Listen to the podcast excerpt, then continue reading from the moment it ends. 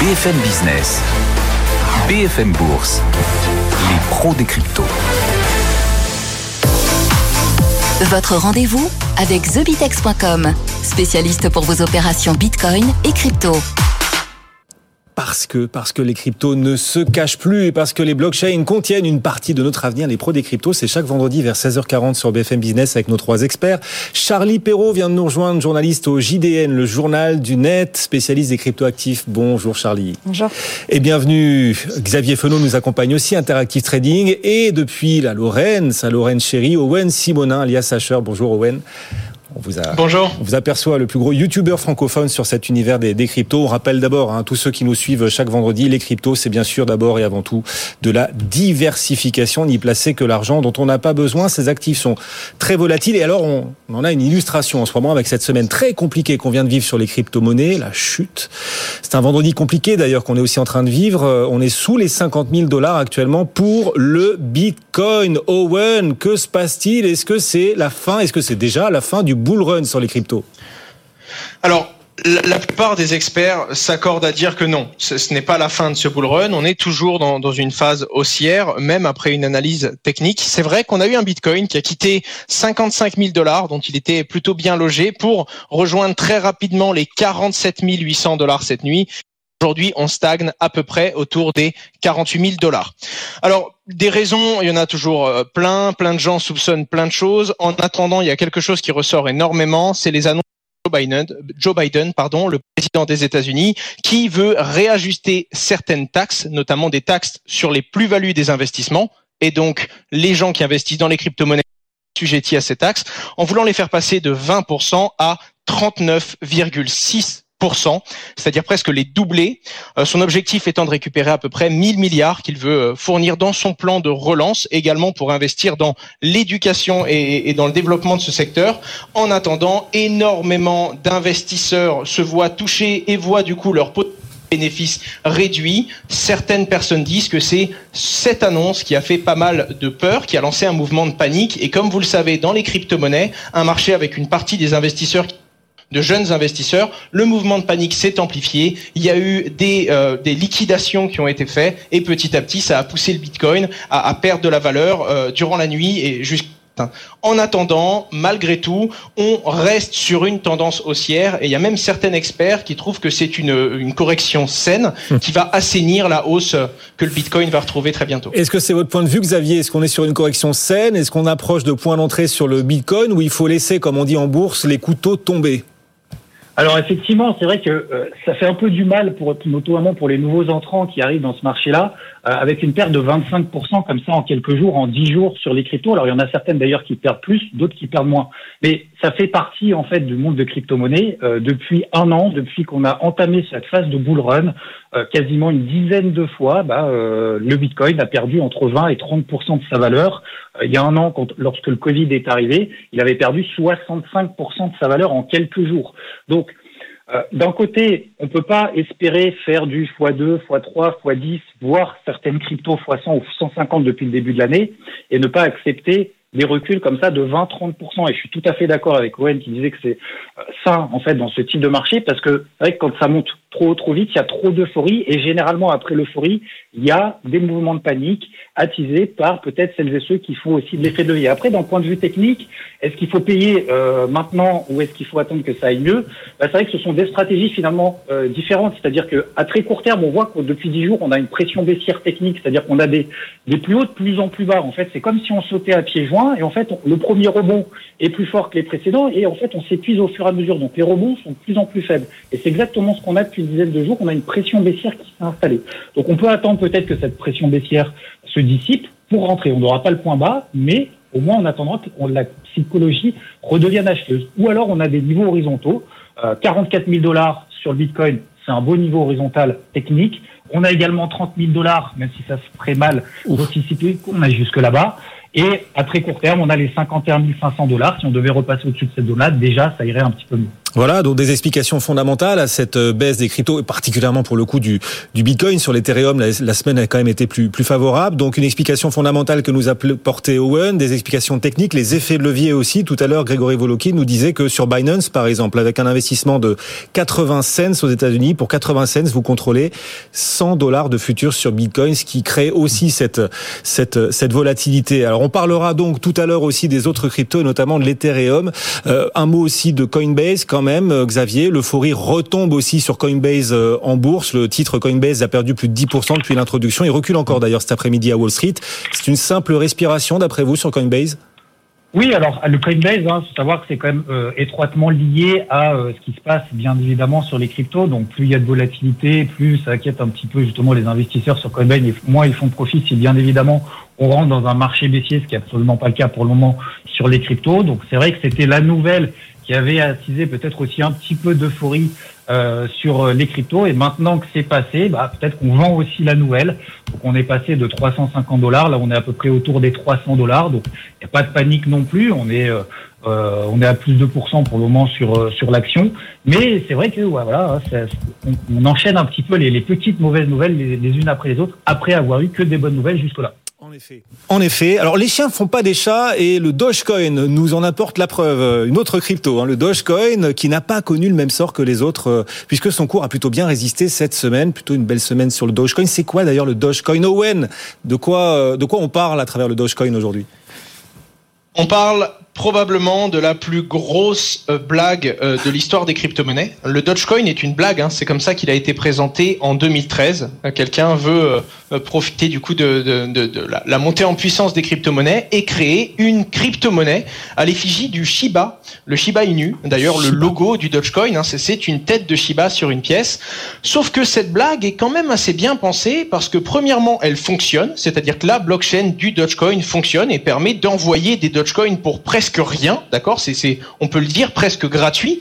Du moins, le Dogecoin ne valait rien du tout. On était sur 0,0002 cents il y a de ça encore euh, euh, quelques semaines. Et on se retrouve avec un Dogecoin qui explose, qui a tapé les plus de 30 centimes de dollars pièce, faisant de sa valorisation qui avait déjà été un record en 2014 à 60 millions de dollars.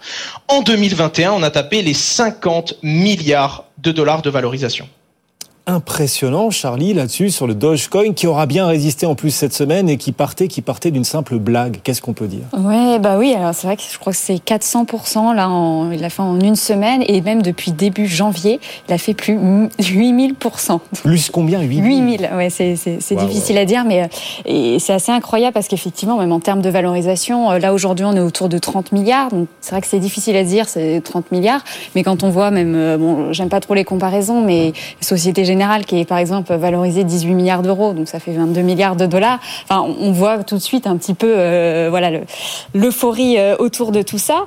Euh, c'est aussi la septième aujourd'hui crypto-monnaie en termes de valorisation, septième, en dessous ce que ce qui s'appelle Cardano et au-dessus de Polkadot, qui sont deux très gros projets blockchain, qui sont des projets mm. sérieux, solides. Donc, donc septième crypto-monnaie pour les non spécialistes, c'est bien. Il y en a, il y en a des centaines et des milliers ah bah, même. Des, milliers d'ailleurs. Ouais, on n'a pas de chiffre exact. Et même quand on voit sur euh, aujourd'hui sur euh, sur Twitter, c'est euh, enfin il y a des tweets tous les jours. Ça fait c'est la deuxième crypto la plus commentée aujourd'hui. On parle de à peu près, je crois, 23% de total des tweets qui sont sur le sur le Dogecoin. Donc c'est vrai que ça, ça peut porter à, sourire, mais effectivement, comme le dit Owen, c'est je pense la blague la plus rentable du monde. C'est incroyable, Xavier. Qui sont-ils? Qui sont ces gens qui ont décidé d'investir dans le Dogecoin? Est-ce que vous en connaissez? Malheureusement, ce ne sont même pas les créateurs. C'est-à-dire qu'il paraît qu'ils ont déjà tout largué il y a quelques années, donc ils sont même plus dedans. Mais on a a priori euh, des informations comme quoi une personne détiendrait 28% du marché avec cinq portefeuilles. Il détiendrait 40% de l'ensemble des Dogecoin. Donc qu'est-ce que ça veut dire? Ça veut dire qu'il suffit qu'il y ait en gros, à un moment donné, qui appuie sur le bouton en disant bon, je vais commencer effectivement, euh, comme a dit Charlie, euh, fois 150 depuis le début de l'année. On est simplement au mois d'avril. Euh, je prends un petit peu mes bénéfices et là, à ce moment-là, ce sera la fin de la blague et, la fin du jeu finalement. Donc attention quand même. Euh, on sait que c'est une blague, tout le monde le sait, tout le monde en a conscience, on peut y participer. mais il suffit qu'il y ait quelqu'un qui décide à un moment donné que la blague se termine pour que ce soit euh, terminé. Owen, là-dessus, vous voyez beaucoup de monde justement s'intéresser au, Dogecoin. Vous, le YouTuber qui avait un réseau absolument gigantesque dans cet univers des Bitcoins, qui est au contact des investisseurs, vous sentez qu'il attire ce Dogecoin? Alors, énormément de questions et énormément d'intérêt. Également des, investisseurs qui se demandent pourquoi ça monte, si c'est qu'une blague, pourquoi ça prend autant de valeur. Et on peut regarder deux petites informations. La première, Elon Musk qui joue de Dogecoin et qui s'amuse même sur ses réseaux sociaux à remplacer CEO de Tesla ou de SpaceX sur certaines positions pour dire CEO de Dogecoin. Et même la communauté, hein, Dogecoin a été fondée sur Reddit, le même forum que Bitcoin. Mais la communauté de Reddit, c'est également la communauté qui a fait exploser GameStop en bourse il n'y a pas longtemps. Bref, pas mal de coïncidences. En attendant, a propulsé cette blague à la place qu'elle est aujourd'hui, c'est-à-dire la septième plus grosse crypto-monnaie actuellement en circulation. Voilà, alors il y a une tête de chien qui apparaît pour ceux qui suivent BFM Business à la, à la télé. Ce n'est pas la tête d'Elon Musk, hein. c'est bien le symbole du Dogecoin. On est là, on en est là. C'est le, le symbole de cette crypto qui cartonne euh, en ce moment. Et, et, et à l'instant, Owen nous a apporté deux explications pour. Oui, oui, oui, bah effectivement sur Tesla, euh, enfin le patron de Tesla euh, qui en a beaucoup parlé, et puis on le sait qu'à chaque fois qu'il fait un tweet, en fait, bah, tout de suite après, il y a une hausse, soit du cours de Tesla, soit du cours du Bitcoin. Et là, effectivement, cours du Dogecoin. Ça, c'est, euh, voilà, on l'a vu ces derniers mois et encore même ce mois-ci. Euh, mais il faut quand même, euh, faut, faut pas oublier que Tesla a investi 1,5 milliard, l'équivalent d'1,5 milliard de dollars en Bitcoin. Il les a pas investis dans le Dogecoin. Donc je suis pas sûre que ce soit vraiment un gros partisan de, de, de cette crypto. Et effectivement, comme comme Owen l'a marqué, c'est voilà, c'est il y a une très très grosse communauté quand on voit sur sur Reddit. Et il y a eu aussi l'affaire de GameStop qui avait donc ruiné pas mal de hedge funds. Et après il s'était attaqué effectivement à, euh, au Dogecoin et ils s'étaient tous rués et ça avait fait aussi, et ça avait participé en tout cas au début euh, de l'explosion de, de ce cours. Mm. Il faut savoir que c'est quand même 6 millions d'abonnés. Quoi. Et sur la semaine, vous nous disiez Dogecoin, alors que le Bitcoin a beaucoup souffert, le Dogecoin a gagné 400%. on est dans des actifs ultra spéculatifs et volatiles. C'est une auditrice qui réagit sur Twitter et qui nous dit ceux qui investissent en Dogecoin franchissent, franchissent le Rubicon. Le Rubicoin, c'est un jeu de mots. Ben voilà, Caroline, elle s'appelle Caroline. On aura cité votre jeu de mots à l'antenne. Est-ce qu'il existe d'autres crypto-monnaies parodiques, Owen. Oui, tellement que vraiment, je ne sais même pas vraiment d'en citer. J'en connais très très peu qui ont une image comme celle du Dogecoin, qui est une blague qui perdure et qui est malgré tout soutenue par des mineurs, par un réseau et par des investisseurs. Mais on a eu le, le Macron Coin, le nombre de présidents qui ont eu leur coin alors que c'est pas eux qui l'ont créé, bien entendu, on ne le compte plus. Et autant vous dire que quand le Dogecoin a explosé ce week-end, on a vu trois quatre races de chiens devenir assez connues et avoir leur propre crypto-monnaie. Donc il y a quand même des gens qui essayent de surfer sur cette tendance. Mais à part Dogecoin, je connais quand même peu de blagues du genre qui sont notables et qui méritent euh, l'attention de beaucoup de monde. Charlie. Oui, non, on n'en voit pas beaucoup effectivement dans le top 100 euh, après des, des cryptos qui, qui, ont vraiment des, des, grosses valorisations.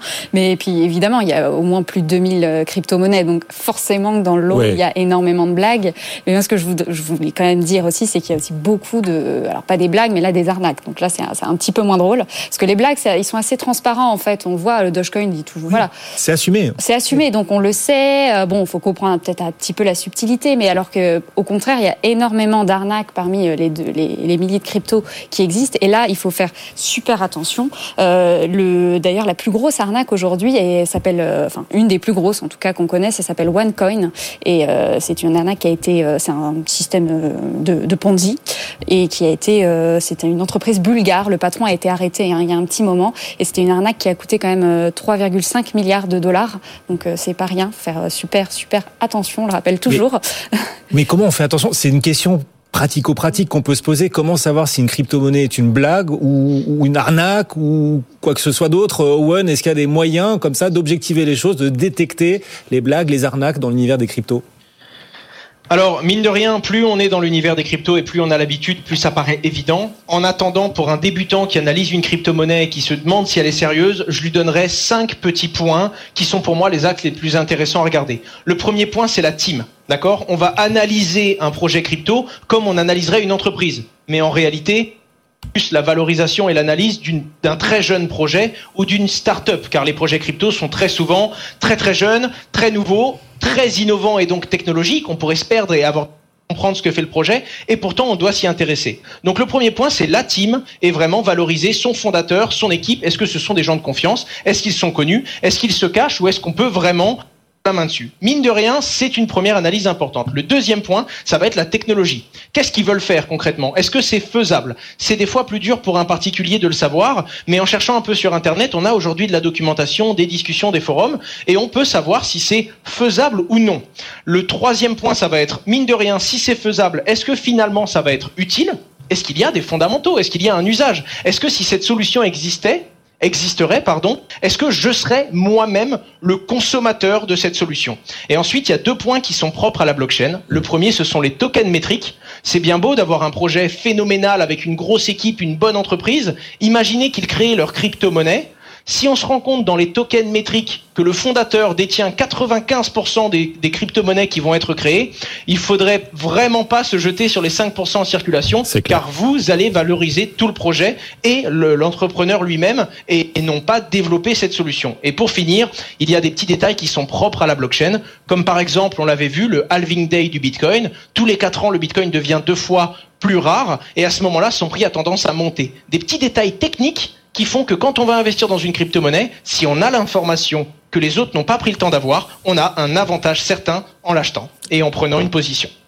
Charlie, là-dessus, des moyens, une méthode, un mode d'emploi pour essayer de distinguer les cryptos sérieuses des autres Oui, c'est vrai que c'est pas évident, hein, même moi en tant que journaliste, il euh, bah, faut quand même toujours, c'est normal que je vérifie. euh, mais moi, je me, repose beaucoup sur les gens de la communauté, euh, d'ailleurs, par mes interlocuteurs. Il y a aussi une très grande communauté en France qui s'appelle Crypto FR, et euh, vous pouvez aller leur poser des questions. Il y a toujours quelqu'un qui va vous répondre, qui va vous dire oui, bah ça c'est une arnaque, euh, ce qu'on appelle aussi plus communément un, un scam dans le milieu, puisque sinon c'est assez compliqué. Voilà, vous tapez Google Google Scam, Google, enfin dans Google vous tapez ça et vous allez peut-être revoir voir remonter des articles, puisque aujourd'hui euh, l'autorité des marchés financiers, elle publie une liste noire régulièrement qu'elle met à jour de plateformes de trading, dont des plateformes de crypto, voilà, euh, qui, qui sont des arnaques, mais c'est vrai qu'elle ne publie pas en tant que telle euh, une liste de, de crypto. Euh, donc, euh, donc c'est vrai, c'est super compliqué à. Beaucoup travailler. Voilà. Même quand on est spécialiste, on a du mal à séparer, oui. trier, on dit quoi, séparer le bon grain de livret. Voilà, et il faut le faire hein, dans l'univers des cryptos, peut-être plus encore.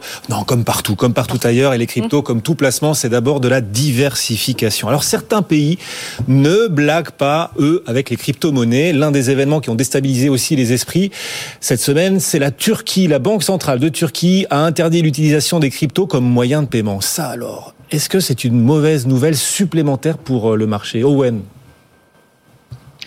Alors oui, il y a toujours de toute façon. En fait, ce qu'il faut comprendre, c'est que quand le marché est baissier, les investisseurs crypto sont vraiment, vraiment baissiers dans leur tête et dans leur comportement. Et quand le marché est haussier, ils ont une grosse prise de confiance. Euh, ce qu'il faut comprendre, c'est donc la moindre information peut être mal interprété, peut avoir un gros impact et donc une cascade d'engagement qui va amplifier encore plus cette baisse. Donc quoi qu'il arrive, un pays qui interdit euh, ses particuliers d'utiliser le Bitcoin, c'est une mauvaise nouvelle qui peut affecter les cours.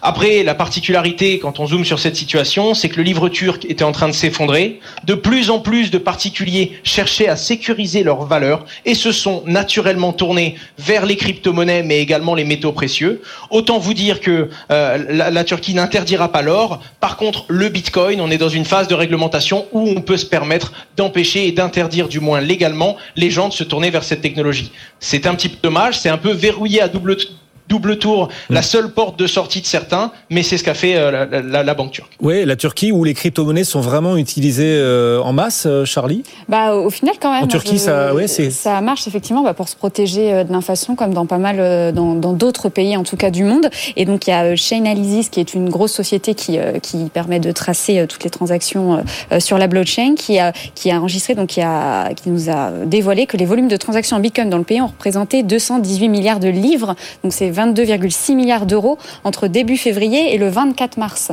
Donc c'est quand même pas rien. Mais alors après, on parle euh, évidemment d'achat-vente sur des plateformes, puisqu'en fait aujourd'hui la Turquie a interdit euh, le paiement.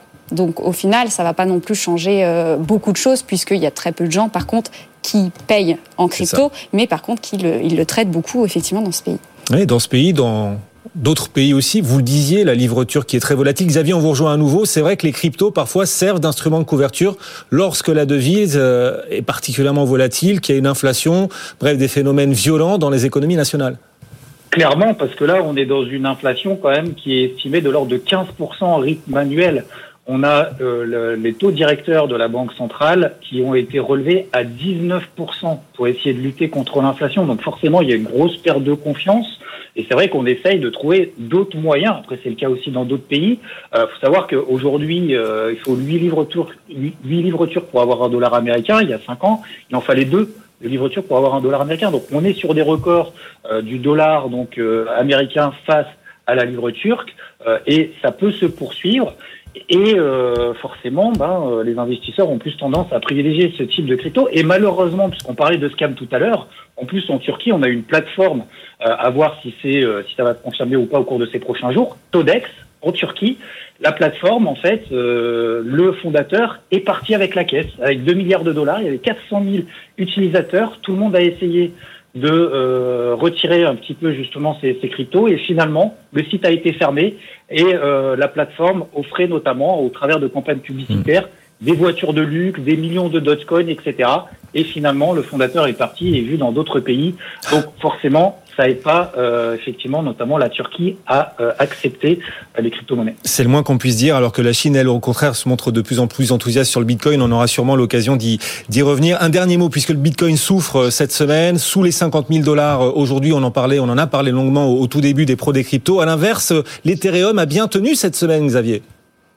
Oui, alors c'est justement un peu la tendance depuis le début du mois d'avril c'est euh, l'Ethereum contre le Bitcoin. En fait, si on tape euh, sur une plateforme ETH euh, e BTC, on voit la surperformance, c'est-à-dire que l'Ethereum progresse beaucoup plus que le Bitcoin et baisse moins vite.